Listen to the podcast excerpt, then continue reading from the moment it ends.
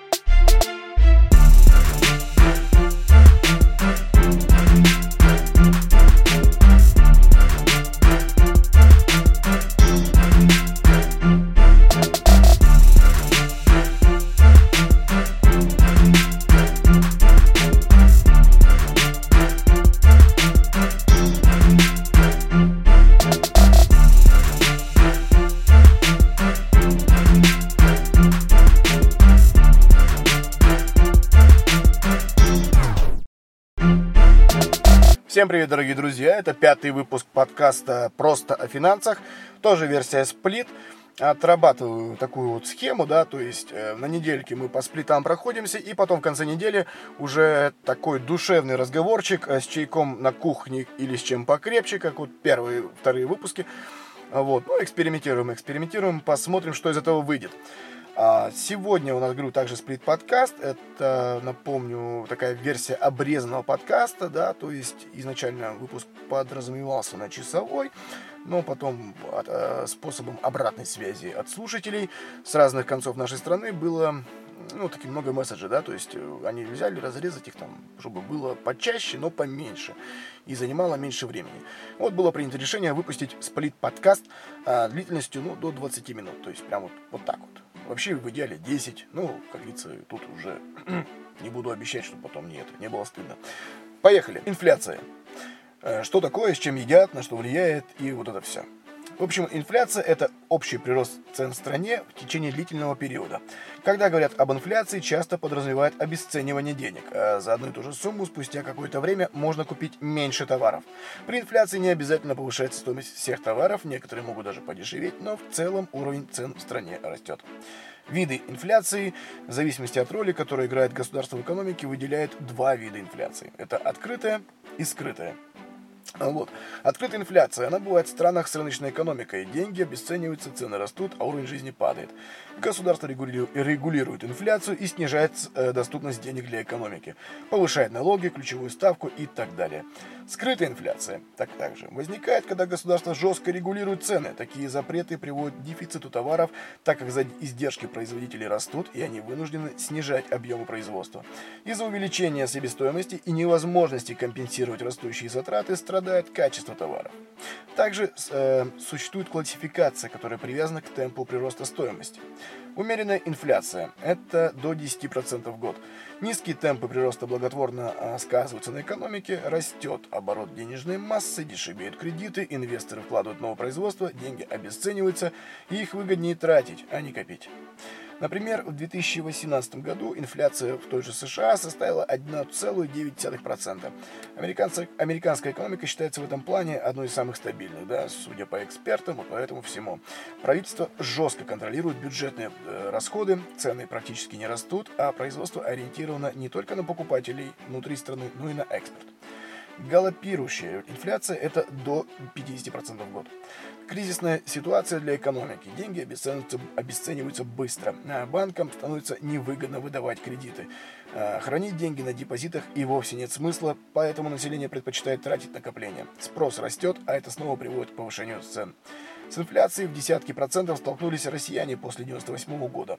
В 1999 году цены выросли на 36,5%, в 2000 на 20%, в 2001 на 18,5%.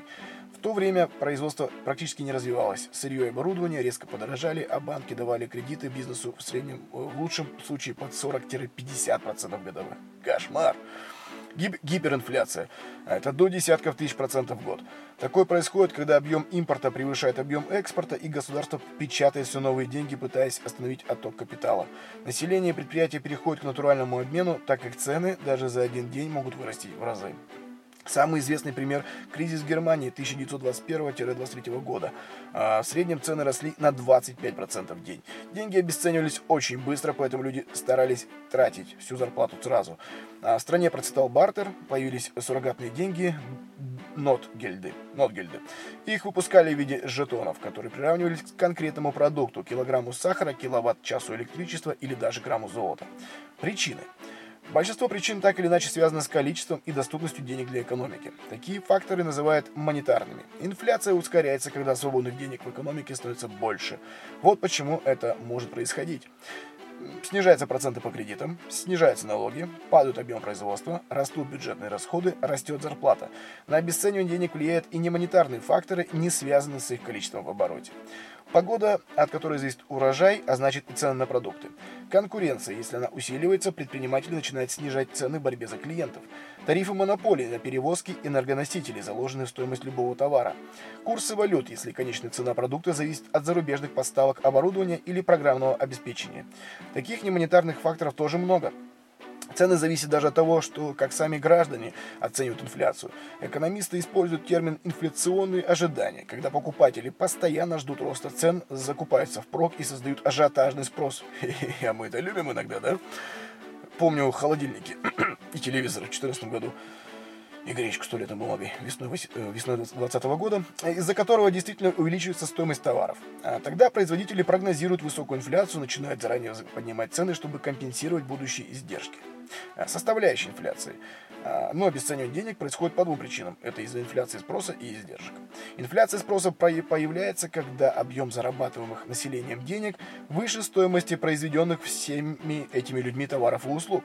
Доходы растут, но тратить заработанное не на что, так как товаров попросту не хватает. В результате деньги начинают расти, прошу прощения, цены начинают, деньги не растут. В результате цены начинают расти, чтобы сбалансировать спрос и предложение. Есть инфляция предложения. Инфляция предложения начинается, когда увеличивается себестоимость товаров и услуг, например, из-за роста тарифов. Чтобы сохранить рентабельность, производители повышают цены. Про измерение инфляции. Э, в России инфляцию считает Росстат. Для этого каждый месяц статистики э, смотрят, как меняются цены, на товары и услуги, которые входят в потребительскую корзину. А потребительская корзина – это набор из примерно 700 товаров и услуг, начиная от продуктов питания и заканчивая смартфонами и автомобилями. Изменение цен наблюдают во всех регионах, а потом э, высчитывают средний показатель инфляции по стране. Похожую методику расчета используют и статистики других странах. Последствия от вот этого всего. А, умеренная инфляция нужна для развития экономики. Если цены не растут или даже не падают, производить новые товары становится невыгодно экономически. Экономисты называют приемлемым ежегодный прирост цен на 1-2%. Когда этот показатель превышает 10% в год, а инфляция из умеренной превращается в галопирующую, то это негативно влияет на экономику. Про инфляцию в России. СССР был государством с административной экономикой. Инфляция в стране проявлялась в дефиците товаров, в том числе и первой необходимости. Официально данные об инфляции власти не публиковали, а независимых оценок попросту не было. Например, величину прироста цен в конце 80-х в СССР разные исследователи оценивают от 0,9 до 13%. Официальную информацию о динамике цен в России начали публиковать с 1991 года. Какой уровень инфляции в России? Сильнее всего цены росли в начале 90-х. Пикового значения инфляции достигла в 92 году, она была равна 2600%. В 2009 году, впервые в истории современной России, статистики зафиксировали инфляцию в стране ниже 10%. Она составила 8,8%. Самый низкий показатель за последние 30 лет наблюдался в 2017 году и был равен 2,5%. В 2018 году, по данным Росстата, цены приросли на 4,3%. Ну и как мы, как мы слышали и проходили в, э, в третьем выпуске подкаста, э, в текущем 2020 году на уровне 4% да, в среднем. И 2021 год прогнозируют также. А какой должна была быть, по идее, инфляция в России? А, в Центробанке ставят цель достигнуть уровня инфляции 4% в год. Ну, в принципе, молодцы, хорошо. Экономисты считают, что это позволит промышленности развиваться, не будет мешать банкам выдавать дешевые кредиты, а людям и предприятиям брать их. Чем опасна высокая инфляция? Она мешает планировать расходы, проще сразу все тратить, чем копить. Государство не может обеспечить малоимущих и пенсионеров достойными социальными выплатами, потому что индексация пособий не успевает за ростом цен. Усиливается социальное расслоение общества. Владельцы предприятий не могут прогнозировать продажи, поэтому объемы производства падают, растут процентные ставки по кредитам. Торговать становится выгоднее, чем производить. Оборот капитала в посредничестве выше, а значит и прибыль тоже. Экономика не развивается. А вопрос, можно ли заморозить цены, чтобы они не росли? Если заставить предприятия и магазины не повышать цены, но разрешить расти массе денег в стране, возникает скрытая инфляция. Население начнет активно тратить, а это приведет к дефициту. Снизится количество товаров. Чтобы удерживать невыгодные для себя цены, производители будут жертвовать качеством. Кто и как вообще сдерживает цены? Э, государство пытается регулировать инфляцию. Если нужно ее ускорить, Гознак печатает больше денег. Одновременно с этим Центробанк снижает ключевую ставку, процент, под который государство дает взаймы коммерческим банкам. Они, в свою очередь, могут, кредит, могут кредитовать по низкой ставке населения и предпринимателей. В это же время снижаются и ставки по вкладам. Банки, банкам выгоднее занимать у государства, чем привлекать вклады у населения. Людям перестают, перестают копить и начинают тратить. Оборот денег растет, а вместе с ним спрос и на цены, и товары. Если нужно замедлить инфляцию, госзнак печатает больше денег. Прошу прощения. Если замедлить, то госзнак печатает меньше денег, а ЦБ повышает ключевую ставку. Банки занимают не у государства, а привлекают граждан открывать вклады. Люди перестают тратить и несут деньги на депозиты. Ставки по кредитам растут, оборот денег снижается, падают цены и спрос на товары. В принципе, в принципе, уважаемые дамы и господа, про инфляцию вроде бы все. А так вот, вкратце, говорю, до 10-12 минут, галопом по Европам, но, в принципе, я думаю, постарался информацию максимально сжато и емко передать. Вот, э, оставляем свои комментарии на площадках Google, на площадках, э, на площадках Google, Apple. Э, также мы до, доступны во всех сейчас уже сервисах подкастов. Сейчас там Сберзвук уже подтягивается. Э, вот, э, доступны ВКонтакте, Spotify доступно для американского рынка почему-то. Не знаю, зачем они это сделали, я хотел на нашем. Ну ладно, ну ладно. Еще попереписываемся, пообщаемся, думаю, они и в России меня публикуют.